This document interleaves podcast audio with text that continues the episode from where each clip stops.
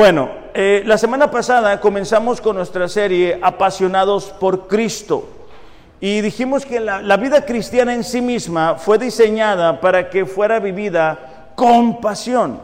La pasión es amar algo con intensidad, es estar cautivado por eso que nos atrae tanto, es un deseo intenso que satura cada aspecto de la vida y que nos impulsa a alcanzar un objetivo. Eso es lo que sucede cuando tú y yo estamos apasionados, ¿no? De hecho, Jesús mismo en Mateo 22, 37 dice, amarás al Señor tu Dios con todas tus fuerzas, con toda tu mente, con toda tu alma y con todo tu corazón. Jesús puso ese mandamiento por encima de todo lo demás. Y es que cuando hacemos de Dios nuestra prioridad, cuando estamos apasionados por Dios, las demás cosas caen por su propio peso. Recordarán cuando nos acercamos a Dios la primera ocasión y, y veníamos con esa pasión, con ese deseo, con esa intensidad, ¿verdad? Pero de repente algo sucede y vamos perdiendo la pasión. Ahora, algo que es importante que podamos una vez más recordar es que la pasión por Dios es obedecer a Dios. Juan capítulo 14, versículo 15, 21, 23 y 24, la semana pasada lo leíamos solamente a manera de repaso. Dice, si ustedes me aman, guardarán mis mandamientos. Es el versículo 15 de Juan capítulo 14. Versículo 21, el que tiene mis mandamientos y los guarda, ese es el que me ama. Versículo 23, si alguien me ama, guardará mi palabra. El que no me ama, no guardará mis palabras. Entonces, con esta clase de versículos solamente estoy repasando un poquito lo que dijimos la semana pasada. El, amor por Dios, la pasión por Dios es obedecerle.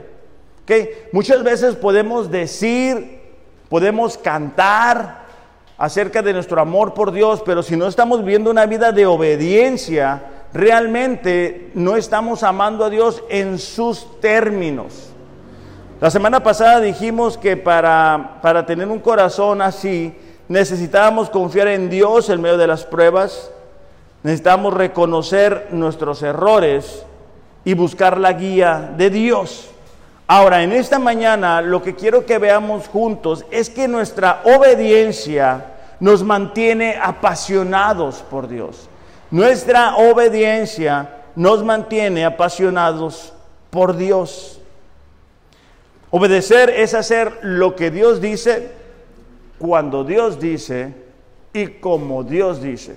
¿Okay? No es muy difícil de aprender esa definición lo que es más difícil es llevarlo a la práctica. En Deuteronomio capítulo 28, 28 eh, de Deuteronomio, me gritan ya cuando lo tenga porque luego se me olvida. Deuteronomio capítulo 28, versículos 2 en adelante. Eh, vamos a ver las condiciones para que podamos vivir una vida de obediencia, pero también de bendición y de respaldo de parte de Dios. Vamos a ver qué era lo que Dios le estaba diciendo a su pueblo en los inicios y cómo eso aplica para nosotros en nuestros tiempos. Deuteronomio capítulo 28, versículos 2 en adelante, ¿ya lo tenemos? ¿Ya? ¿Ya? Ok.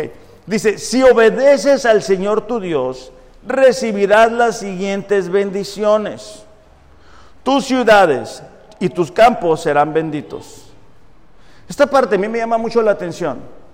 Esta parte a mí me llama la atención porque estamos viendo tiempos en los cuales nuestras autoridades se están apartando tanto de Dios que yo me pregunto a quién van a clamar en dado caso de una emergencia. El deseo de Dios es de que Israel como nación experimentara de la bendición. Por eso es que dice, ¿sabes qué? Si ustedes obedecen mis mandatos, si ustedes viven conforme a mis mandatos, entonces yo envío bendición sobre ustedes. Pero estamos viendo otra vez tiempos difíciles donde cada vez se alejan más nuestras propias leyes de los principios de Dios que antes, ¿no? Entonces, dice, tus ciudades y tus campos serán benditos, tus hijos, tus cosechas serán benditos, las crías de tus rebaños, manadas serán benditas, tus canastas de fruta, tus paneras serán benditas, vayas a donde vayas y en todo lo que hagas serás bendito. Bueno, creo que es bastante claro, ¿no? El deseo de Dios era que su pueblo experimentara de su bendición y necesitaban ellos aplicar los principios que Dios les había dicho.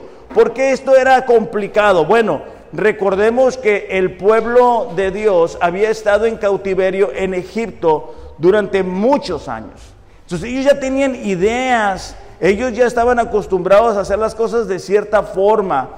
Algunos habían practicado la idolatría. Entonces ahora están entrando en una relación con Dios en la cual ellos necesitaban hacer a un lado todo tipo de ideas que les rodeaban y enfocarse en los principios de Dios. Nada distinto para nosotros. Vivimos en un mundo eh, que está alejado de Dios y tú no puedes o no deberías de intentar manejar tu matrimonio hablándole a los hombres como lo hace la gente que no conoce a Dios. Nosotros no deberíamos de vivir la, vida como lo hace la gente que no conoce a Dios. Y eso aplica tanto para padres, madres, hijos, todo. Entonces, nuestra conducta debe estar determinada por lo que la palabra de Dios dice. ¿Qué es lo que Dios dice acerca de esto? ¿Qué es lo que Dios dice acerca de esta situación? Por eso leía ahorita, ¿verdad? El, el proverbio 16.3, quizás que Pon todo lo que tú hagas o encomienda tus obras al Señor para que tus propósitos, tus pensamientos sean afirmados. Ahora, por un lado está aquí en el, capítulo 28 de Deuteronomio la promesa de bendición, de respaldo, de cuidado, de providencia de parte de Dios. Pero en el, en el versículo 15 en adelante hay una advertencia que tiene que hacer eco en nuestros corazones. Dice, pero pero si te niegas a escuchar al Señor tu Dios y no obedeces los mandatos y los decretos que yo te entrego hoy, caerán sobre ti las siguientes maldiciones y te abrumarán, es decir, te van a agobiar, te van a cansar, te van a molestar. ¿Qué? Esas maldiciones. ¿Por qué? Porque el pueblo pudiera decidir no escuchar la voz de Dios. Dice, tus ciudades y tus campos serán malditos. Tus canastas y tus paneras serán malditas. Hijos, cosechas serán malditas. Crías de tus rebaños, manadas, vayas a donde vayas y en todo lo que hagas caerá sobre ti la maldición. Lo que aquí está sucediendo o lo que aquí está mencionando es que el motivo de, tal determinación de parte de Dios y la consecuencia de parte de Dios es que estaban despreciando su voz.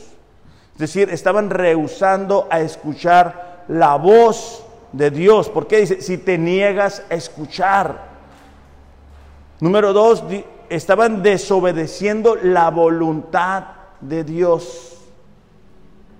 Y número tres, estaban menospreciando la bondad de Dios. Nosotros tenemos un Dios bueno, un Dios de promesas, un Dios de bendición, un Dios que quiere hacer este, cumplir su plan y su propósito en nuestras vidas. Pero para que eso suceda, nuestras vidas tienen que estar alineadas a la palabra de Dios. Entonces, aquí Dios estaba advirtiendo a su, a su pueblo que tuvieran cuidado acerca de su conducta que tuvieran cuidado acerca de cómo vivían, para que pudieran experimentar de toda la bendición. Ciertamente tenemos un Dios que es maravilloso y que cumple promesas, pero también debemos de ser conscientes que tenemos un enemigo que se llama diablo y que él busca robar, matar y destruir, que él no duerme, que él va a buscar y rebuscar y volver a buscar la forma de hacernos tropezar. Antes de ser cristianos, el enemigo buscaba la forma en que tú y yo no conociéramos a Dios. Por eso es que rehusábamos todo lo que tuviera que eh, ver acerca de la palabra de Dios. Pero una vez que nos hemos hecho cristianos, Él lo que busca es traer tantas situaciones adversas a nuestras vidas que nos desconectemos de Dios, que nos alejemos de Dios, que perdamos la pasión por Dios, que nos dé flojera venir, que nos dé flojera leer la Biblia, que nos dé flojera orar. Entonces, por eso es que, fíjate, a raíz de esta pandemia, estuvimos en casa mucho tiempo. Y pocas personas aprovecharon ese tiempo para leer más, para orar más, para ayunar más. Por el contrario, la mayoría de las personas se dedicó a ver programas en las plataformas digitales que iban en contra de los principios de Dios. Y eso se te impregna. O sea, cuando tú estás viendo algo y lo estás absorbiendo y lo estás absorbiendo, te afecta en tu estado de ánimo, te afecta en tu manera de pensar, en tus ideas. Entonces, ese enemigo está buscando ahorita más que nunca la manera de hacer derrotar cristianos. Primera de Pedro capítulo 5 versículo 8 dice así, practiquen el dominio propio y manténganse alerta. La, forma en que tú y yo practicamos el dominio propio o desarrollamos el dominio propio es cuando tenemos una relación fuerte con Dios. Primera de Pedro capítulo 5 versículo 8. Dice, su enemigo, el diablo, ronda. Esa palabra rondar es acechar, es que está observando con atención, con cautela a alguien para atacar sin ser visto. A mí me gustan los programas de ese del National Geographic y así, y me gusta ver los animales y todo ese tipo de cosas. Y ahí aprendes cómo ellos eh, sobreviven, ¿no? Y el león tiene esa capacidad de estar ahí sentado esperando que caiga un animal distraído, un animal que se haya separado de la manada, ¿verdad? Eso tenemos que también prestar atención nosotros, porque el enemigo va a buscar que nosotros nos salgamos de la iglesia, que nos enfriemos, que dejemos de venir, porque estando en esa posición somos más propensos a ser una presa fácil de atrapar. Dice, como león rugiente buscando a quien devorar, resístanle, manténganse fuertes en la fe, sabiendo que sus hermanos en todo el mundo están soportando la misma clase de sufrimientos. Entonces, con esto nos damos cuenta de que nosotros no somos las únicas personas que estamos enfrentando pruebas y dificultades. Por el contrario, es algo común, es algo que le pasa a mucha gente, es algo que le pasa a muchas personas. A los cristianos alrededor del mundo ahorita están experimentando gran, gran persecución. Ahora, voy a mostrarte en los minutos que me quedan cuatro escenarios en los cuales es importante que tú y yo podamos mantenernos obedientes a Dios. Y el primer escenario es la tentación. En medio de la tentación, tú y yo necesitamos mantenernos obedientes a Dios. ¿Por qué? Porque cuando no obedecemos, cuando empezamos a coquetear con el pecado, cuando empezamos a cranear un pecado, ¿verdad? Ah, nadie le va a hacer daño, no pasa nada, nadie es perfecto, yo me lo merezco. Y empezamos a darle vuelta y vuelta y vuelta, estamos jugando con fuego y nos vamos a quemar. Ahora, en estos tiempos, como les decía, estamos viendo tiempos difíciles, pero por ejemplo, Noé, Noé en medio de una generación perversa, pudo soportar la tentación de no haberle obedecido a Dios. O sea, recordarás que año tras año tras año y no pasaba nada y el hombre construyendo el arca, pero él se mantuvo fuerte y él se mantuvo obediente. Imagínate, por ejemplo, Moisés con un pueblo necio, un pueblo que se la pasaba quejándose, llevándolos por el desierto y Moisés diciendo, los quiero llevar a la tierra prometida, pero ustedes no se dejan. Él soportó la tentación de una nación rebelde. Josué, Josué tomó un pueblo desanimado que acababa de perder a Moisés y tuvo que soportar la tentación de haber dicho, ¿sabes qué? Pues yo quién soy.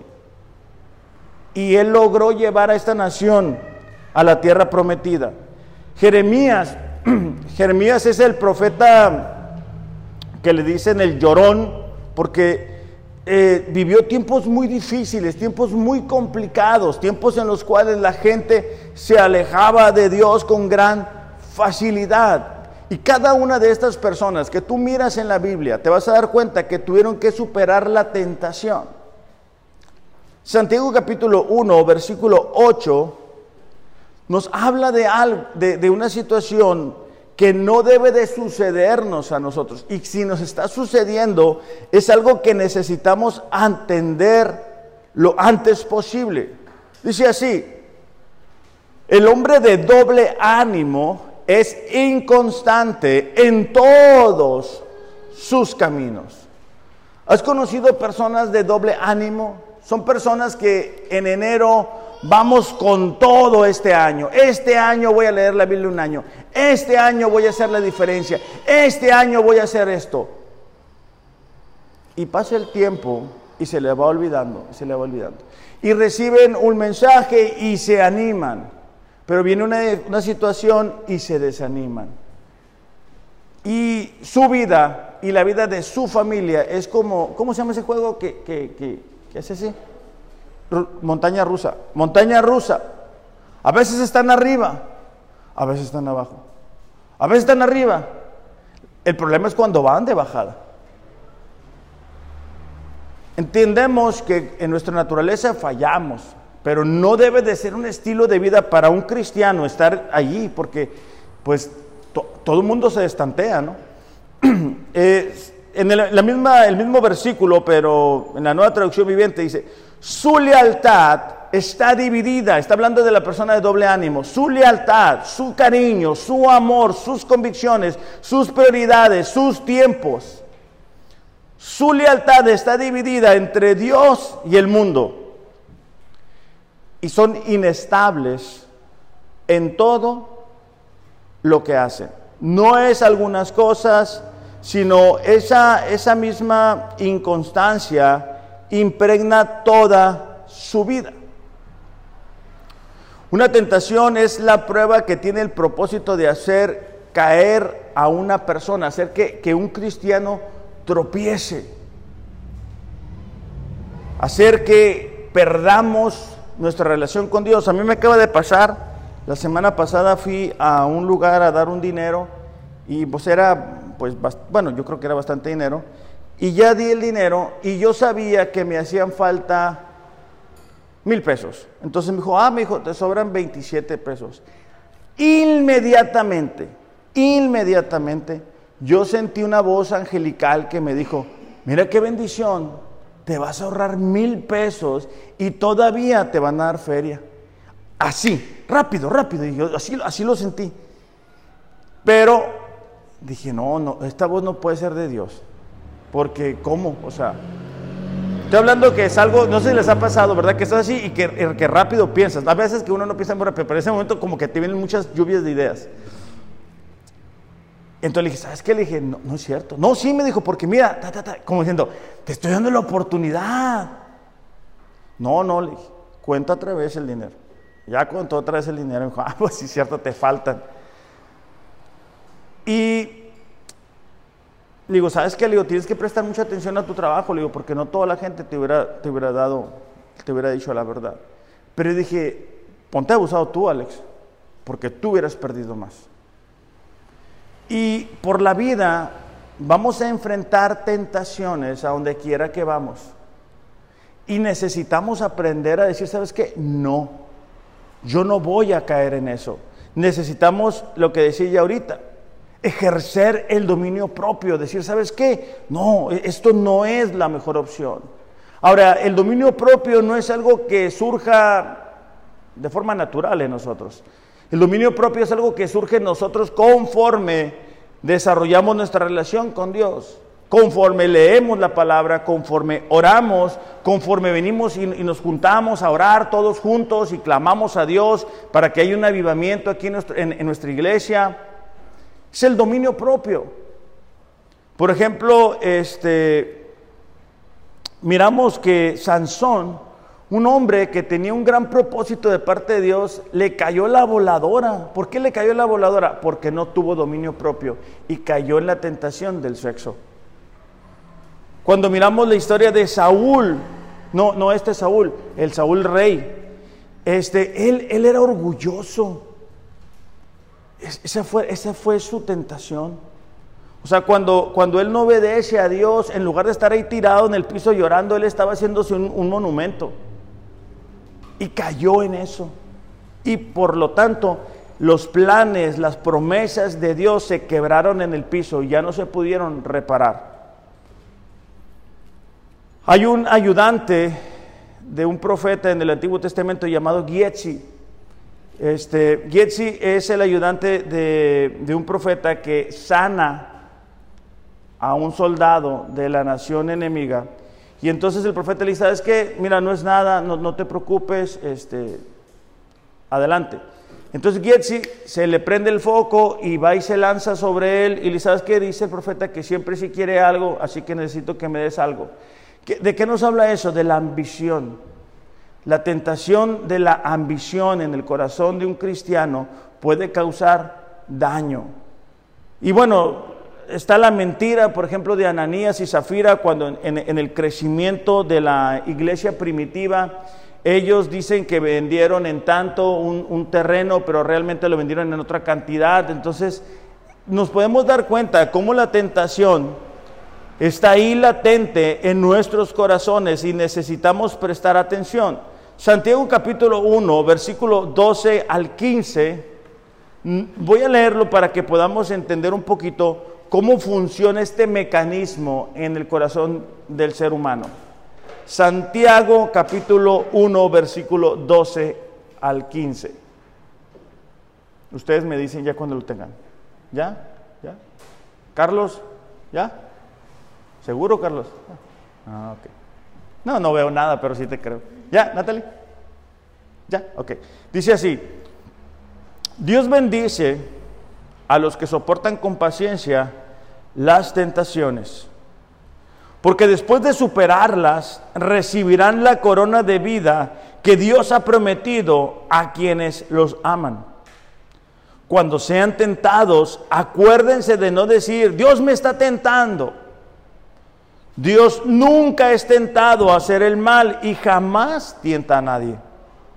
La tentación viene de sus propios deseos, los cuales los seducen y arrastran. De esos deseos nacen los actos pecaminosos y el pecado. Cuando se deja crecer, da luz a la muerte. Lo, lo, que Santiago está diciendo es que el proceso es que primero surge la tentación. Y la tentación surge en nuestros corazones. Cuando nosotros no permitimos que Dios trate con ciertas áreas en nosotros. Cuando Dios no ha llegado a lo más profundo de nuestro corazón, cualquier tentación nos va a hacer caer. ¿Por qué? Porque esa palabra atraído, que dice ahí que somos atraídos, es la que se emplea para describir a los animales de casa. Y eran seducidos o atraídos al ponerles una trampa. El señor Ramiro sabrá, le pones un anzuelo a la pesca y, ahí va el pez y pues cae y va para afuera, ¿no? Entonces, los cristianos estamos siendo de alguna manera atraídos. Cada vez que prendemos la televisión, es un anzuelo que el enemigo te pone para que tú cedas ante eso.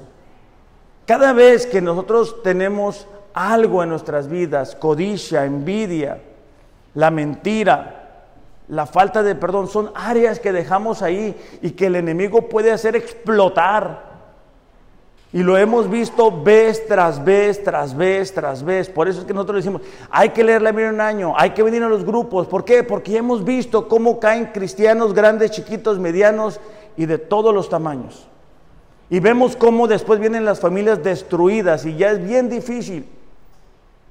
Entonces, por eso es que necesitamos con nuestra obediencia mantenernos apasionados por Dios. Santiago capítulo, ahí mismo, dos hojas después, 4, 7 dice, sométanse a Dios, resistan al diablo y él huirá de ustedes. Acérquense a Dios y Él se acercará a ustedes. Entonces nos damos cuenta que para superar la tentación necesitamos someternos a Dios.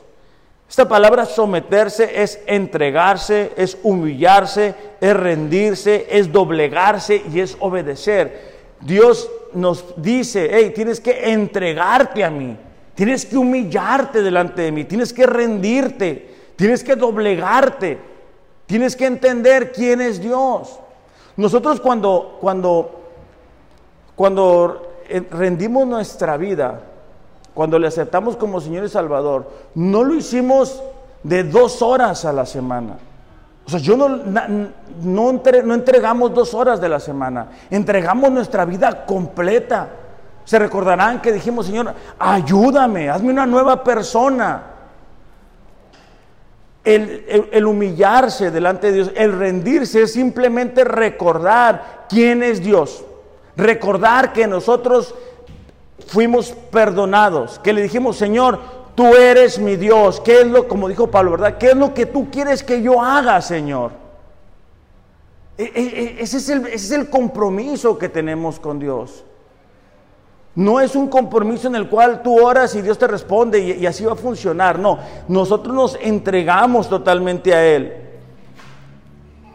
Después dice, resistan al diablo. Es oponerse, es hacerle frente, es luchar, es pugnar, es tomar una posición. Entonces, cuando hablamos de resistir, es que debemos hacerle frente al enemigo. Estamos eh, en tiempos que les decía ahorita complicados y necesitamos cristianos de adeveras, no cristianos que no tengan convicciones, no cristianos que no tengan el valor y las convicciones que Dios nos está demandando en estos tiempos. Por eso les decía, la pandemia ha sacado a muchos cristianos falsos de las iglesias. Y eso es bueno, porque la gente puede estar confundida y creyendo que son cristianos y no lo son. Entonces, ahorita es cuando nosotros necesitamos realmente decir, ¿sabes qué, Señor? Yo me voy a oponer al enemigo, yo voy a resistir al enemigo, yo no voy a permitir que una tentación me toque a mí. Necesitamos estar en la actitud que nos corresponde y es de defensa. Entonces, para que eso suceda, necesitamos desarrollar nuestra relación con Dios. Entonces, nos debemos de mantener obedientes en medio de la tentación y también necesitamos mantenernos obedientes en medio de la desgracia. Una desgracia es una situación o suceso que produce dolor, sufrimiento, desdicha y desventura. Lo voy a repetir.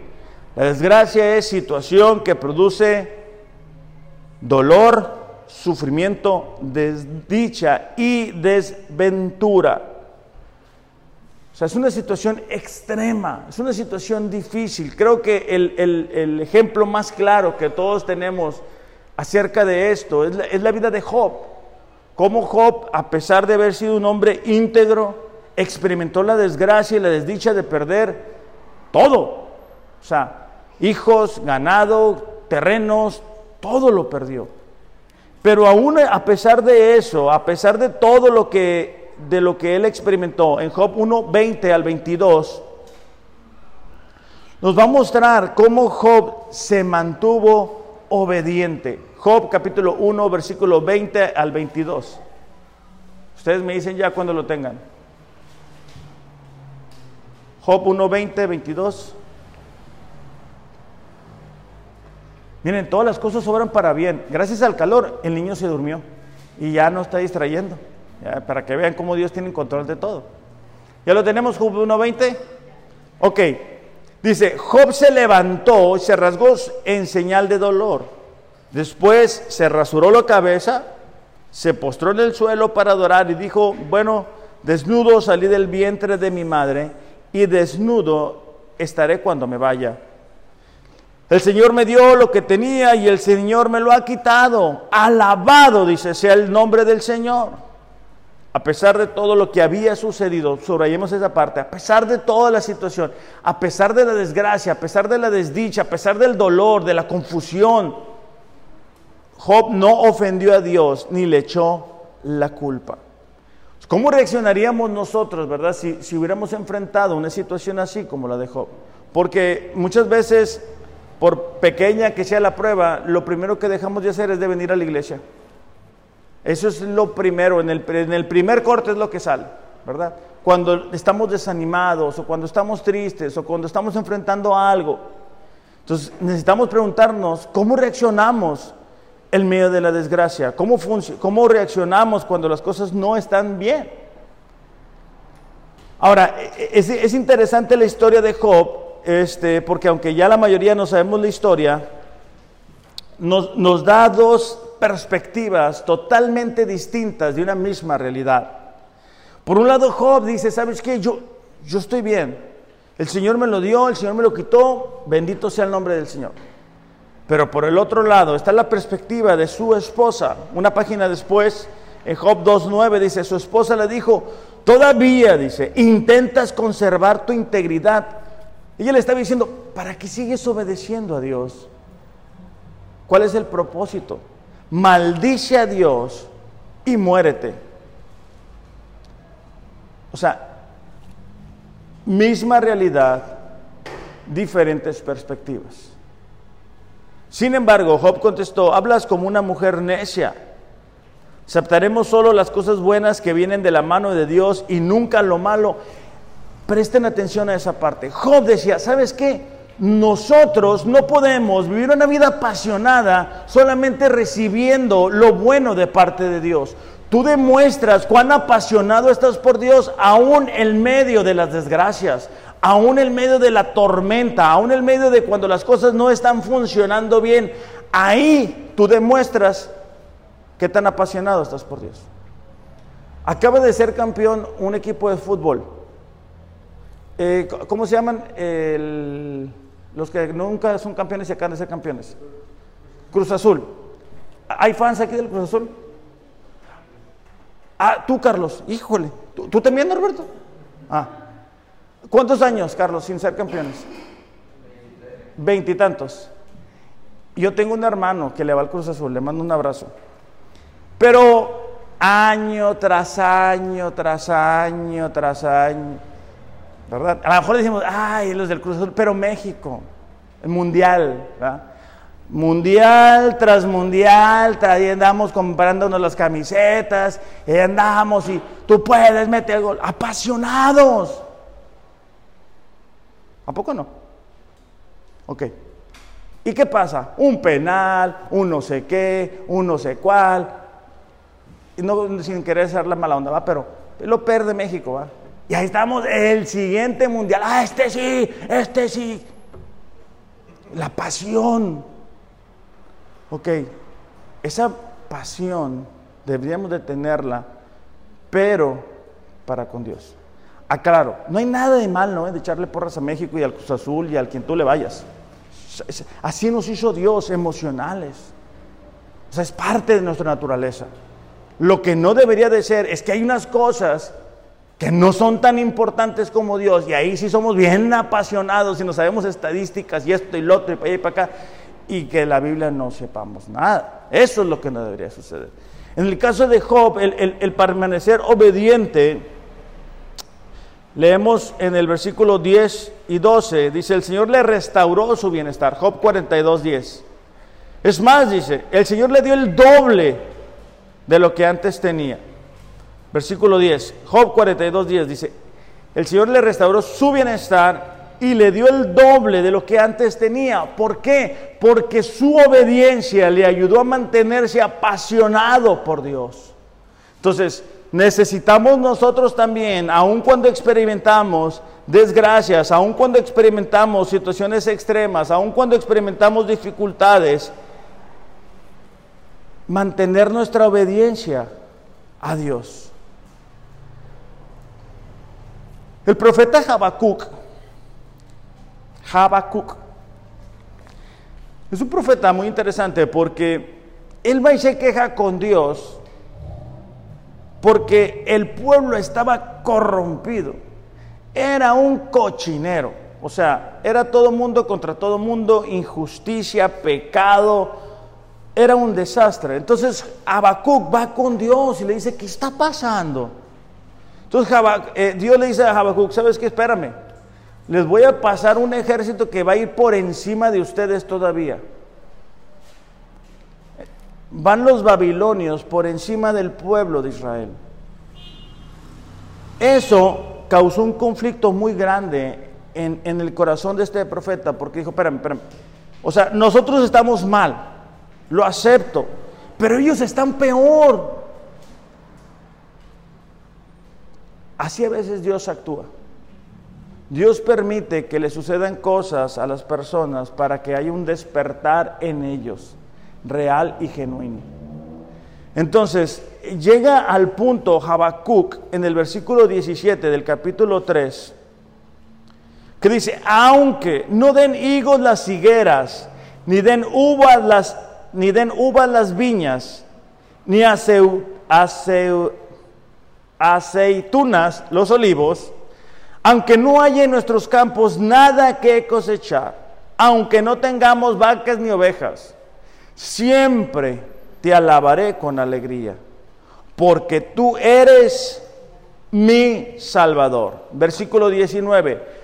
Tú, dice Dios mío, me das nuevas fuerzas y me das la rapidez de un venado y me pones en lugares altos.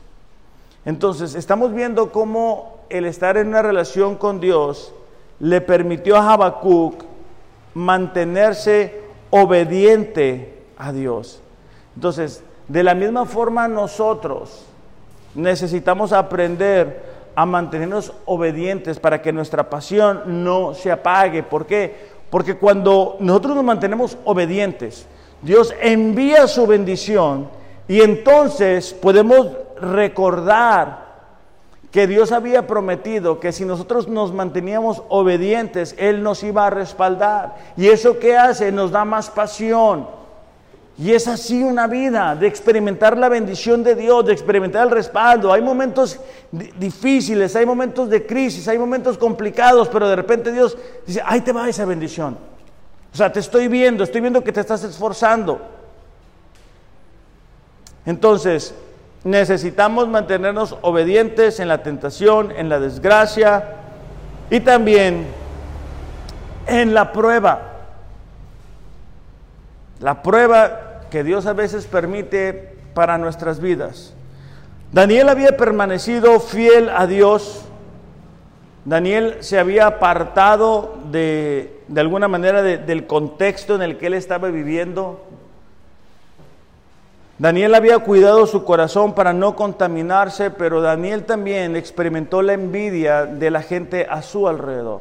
Porque la misma sabiduría que Dios le daba a Daniel y que le hacía prosperar en, los reinos de diferentes reyes paganos, causó eh, envidia en las personas que estaban ahí.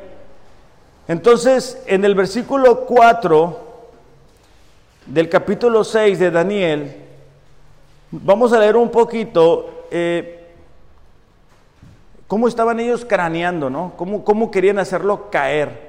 Dice, entonces los demás administradores y altos funcionarios comenzaron a buscar alguna falta en la manera en que Daniel se conducía en los asuntos del gobierno. Pero no encontraron nada que pudieran criticar o condenar. Era fiel, responsable y digno de confianza. Entonces, lo que ellos hicieron es promover una ley, ¿verdad? Ahorita que están de moda el cambio de leyes. Eh, una ley en la cual eh, se prohibía que cualquier persona del reino hiciera una solicitud a alguien fuera del rey. Entonces, recordemos que Daniel tenía la costumbre de adorar a Dios, de orar a Dios. Entonces ellos dijeron, bueno, vamos a hacer que la ley caiga sobre la vida de Daniel. En el versículo 6 de ese mismo capítulo 6 que ya teníamos ahí, dice, cuando Daniel se enteró de la publicación del decreto, se fue a su casa, subió a su dormitorio cuyas ventanas se abrían en dirección a Jerusalén, y se arrodilló y se puso a orar y alabar a Dios, pues tenía por costumbre orar tres veces al día. O sea, a Daniel no lo intimidó la nueva ley de este gobernante. Daniel dijo, ¿sabes qué? Yo siempre he sido fiel a Dios. Yo siempre me he mantenido fiel a Dios. He visto el respaldo de Dios sobre mi vida. He visto cómo Dios me ha guardado, me ha protegido, me ha mantenido bien. Yo no voy a cambiar en medio de esta prueba. Daniel no se detuvo a decir, bueno, ¿por qué Dios lo permite? ¿Por qué, ¿Por qué si Dios sabe que yo soy fiel a Él, por qué permite que esta situación me venga? ¿Por qué tengo que enfrentarlo yo? No, no, no. Daniel dijo, ¿sabes qué? Yo voy a lo mío, yo voy a estar orando, yo voy a estar pidiendo a Dios. Como consecuencia, Daniel fue puesto en un foso de leones, creo que la mayoría de nosotros no sabemos la historia, y ahí fue mantenido con vida a pesar de que había leones con hambre, ¿no? ¿Por qué? Porque Daniel a pesar de la prueba se mantuvo obediente y eso le permitió mantener su pasión a Dios. Versículo 21 dice, que viva su majestad por siempre, contestó Daniel desde el pozo. El rey había, había ido en búsqueda de Daniel porque el rey se dio cuenta que todo esto era una trampa, ¿verdad? Siempre ha habido trampas ahí en, la cuestión de las leyes y todo eso. Entonces aquí no es la excepción, había habido una trampa que estaba buscando poner a Daniel en, ese lugar y que los leones se encargaran de, de matarlo, ¿no? Entonces dice, aquí estoy, dice, mi Dios envió un ángel y le cerró la boca a los leones. No me han hecho ningún daño porque Dios bien sabe que soy inocente. ¿Qué estaba diciendo Daniel? Dios sabe que yo, que yo soy obediente. O sea, Dios sabe que yo, aunque la gente no me vea, sigo manteniendo mi obediencia hacia ti, Dios, hacia tu palabra, hacia lo que tú me has dicho que debo de hacer. Y luego dice, tampoco he cometido algo malo en contra de su majestad. Esto trajo como consecuencia que el rey Darío promulgara que el único Dios era el Dios de Daniel. Versículo 25, el rey Darío envió el siguiente mensaje a toda la gente de toda raza, nación, lengua y el mundo entero. Paz y prosperidad a todos ustedes. Ordeno que en mi reino toda persona tiemble con temor delante del Dios de Daniel, pues es el Dios viviente y permanecerá para siempre. Su reino jamás será destruido y su dominio nunca tendrá fin. Él rescata y salva a su pueblo, realiza milagros, milagros perdón, y maravillas en todos los cielos y la tierra. Entonces nos damos cuenta cómo la obediencia de alguien como Daniel le permitió no únicamente él ser respaldado, pero que toda una nación se diera cuenta que había un Dios únicamente en la tierra. Y cuando tú y yo nos mantenemos apasionados por Dios, cuando tú y yo nos mantenemos obedientes a Dios, damos testimonio a nuestra familia, a la gente del trabajo, a la gente alrededor de nosotros.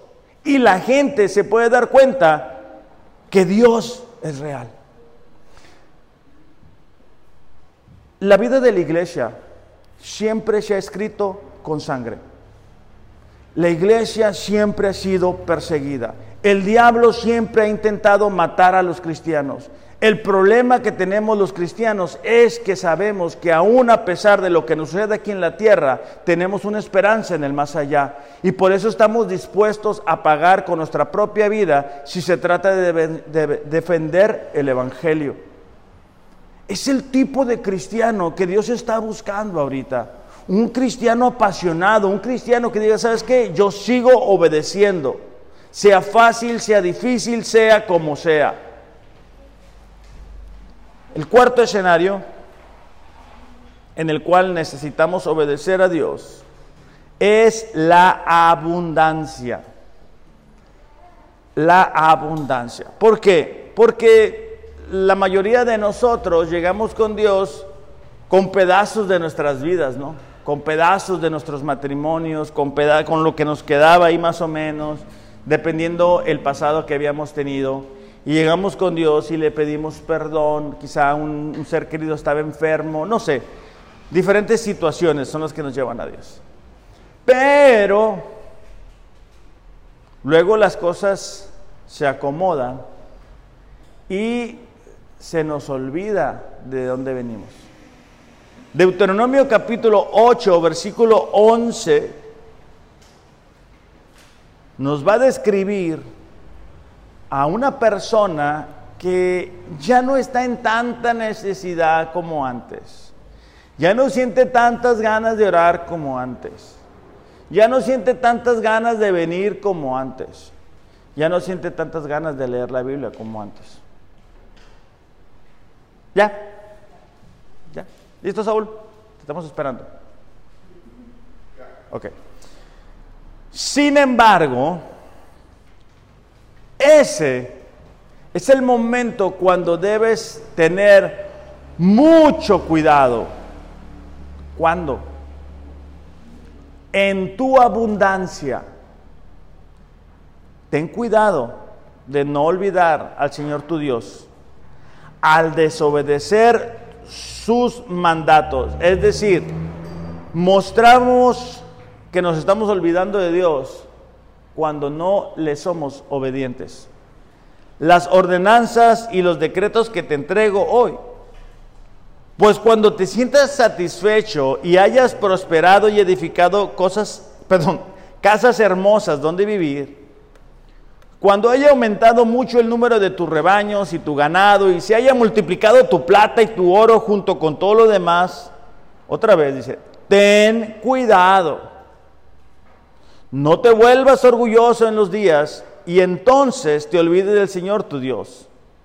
Él, dice, te rescató de la esclavitud en la tierra de Egipto. No olvides que Él te guió por el desierto inmenso y terrible. Estaba lleno de escorpiones y serpientes venenosas. Y era tan árido y caliente que Él te dio agua de la roca en el desierto te alimentó con maná, un alimento desconocido para tus antepasados. Básicamente, Dios le estaba diciendo a su pueblo, hey, aguas cuando te sientas que ya no me necesitas. Aguas cuando no sientas nada por ir a, a la iglesia.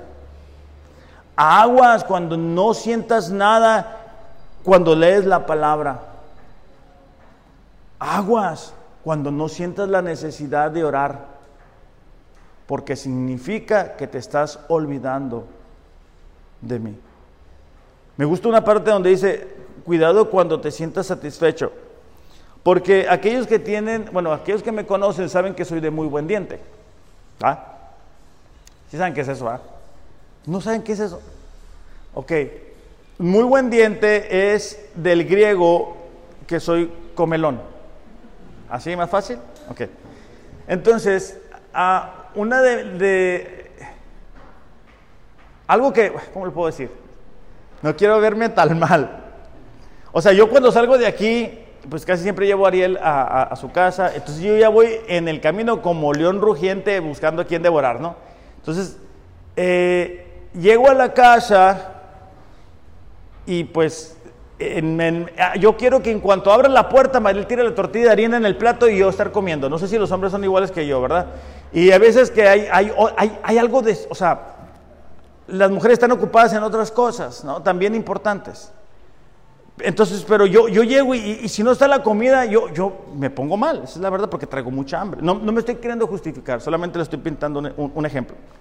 Pero, si por ejemplo, como el otro día, Ariel me dijo, oye pastor, este, pues te invito a una hamburguesa. Bueno, pues no quiero, pero la tres, no, le dije combo, jumbo. Entonces yo llego y yo como aquí bien a gusto, ya lo llevo, ya, ya voy más despacio en el carro, ya llego, me siento a ver la televisión y ella me dice, ¿quieres comer? No, no, no, tómate el tiempo, o sea, haz tus cosas. ¿Por qué? Porque estoy satisfecho. Okay. Lo uso como ejemplo porque muchas veces no buscamos la satisfacción en Dios y lo buscamos en otras cosas. Entonces necesitamos mantenernos obedientes, aun cuando no tengamos a un pariente enfermo, aun cuando no tengamos dificultad para ir a comprar al mandado. Necesitamos mantenernos fieles, aun cuando está tranquila la cosa. No esperar, ¿verdad? Ah, vamos a esperar la siguiente tormenta para entonces sí sacar tiempo para Dios. Sino siempre tener tiempo para Él.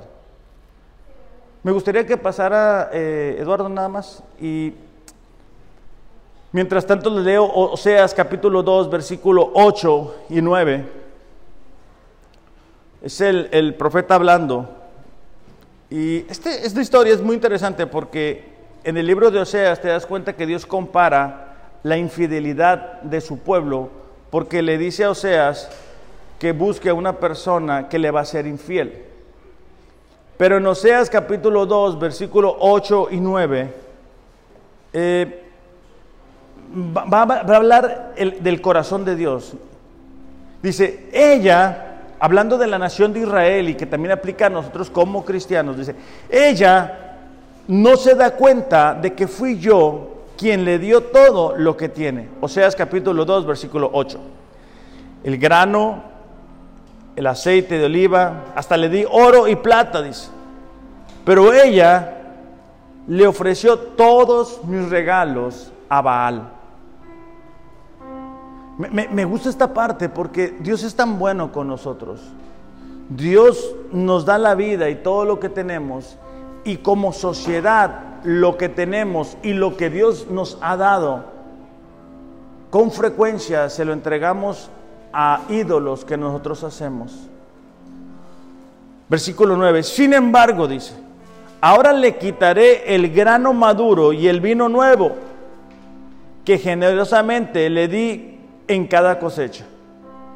Le quitaré la ropa de lino y lana que le di para cubrir su desnudez. O sea, Dios está diciendo, bueno, ok, yo le di todo a esta nación, se los di porque los amo, pero esta nación se me ha volteado la espalda. Esta nación se ha olvidado de que yo soy. Y eso aplica también para nosotros como cristianos, cuando tenemos en nosotros gran, gran frialdad hacia las cosas de Dios, cuando tenemos tanta indiferencia hacia lo que para Dios es importante. Entonces, tengamos cuidado en la abundancia. Tengamos cuidado cuando todo está bien, porque aún en esos momentos necesitamos mantenernos en obediencia. Vamos a orar para despedir este tiempo. Padre, te damos gracias en esta mañana. Señor, te damos gracias por tu amor, por tu fidelidad, por tu cuidado, por tus promesas, Señor. Y esta mañana, Señor, cada uno de nosotros Estamos aquí pidiéndote que tú nos ayudes a ser obedientes en estos cuatro escenarios, Dios. Quizá algunos batallamos en la abundancia, nos olvidamos de quién tú eres, de dónde nos tomaste, de, de, por dónde nos has llevado toda nuestra vida, Señor. Quizá algunos de nosotros nos quejamos de ti cuando enfrentamos una prueba Quizá algunos de nosotros caemos constantemente delante o enfrente de una tentación por no ejercer o desarrollar el dominio propio, Dios. O quizá algunos de nosotros no nos hemos recuperado de, la pérdida de algo, de alguien, Señor, en medio de una desgracia que nos vino y, y está esa herida en nuestro corazón. Padre, en esta mañana, cualquiera que sea el escenario en el cual estamos batallando para ser obedientes, te pedimos ayúdanos. Ayúdanos a que la pasión se mantenga encendida en nuestros corazones, Dios. Que tu Espíritu Santo, Señor, nos ayude todos los días a vivir en obediencia a tu palabra. Que podamos ir en contra de lo que el mundo está creyendo, lo que el mundo está diciendo, Señor. Y que podamos ir hacia donde tú nos quieres llevar. Queremos alcanzar los planes y los propósitos que tú tienes para nosotros, Dios. Queremos vivir vidas sabias. Ayúdanos, Padre, a aplicar tu palabra a cada una de las áreas de nuestras vidas.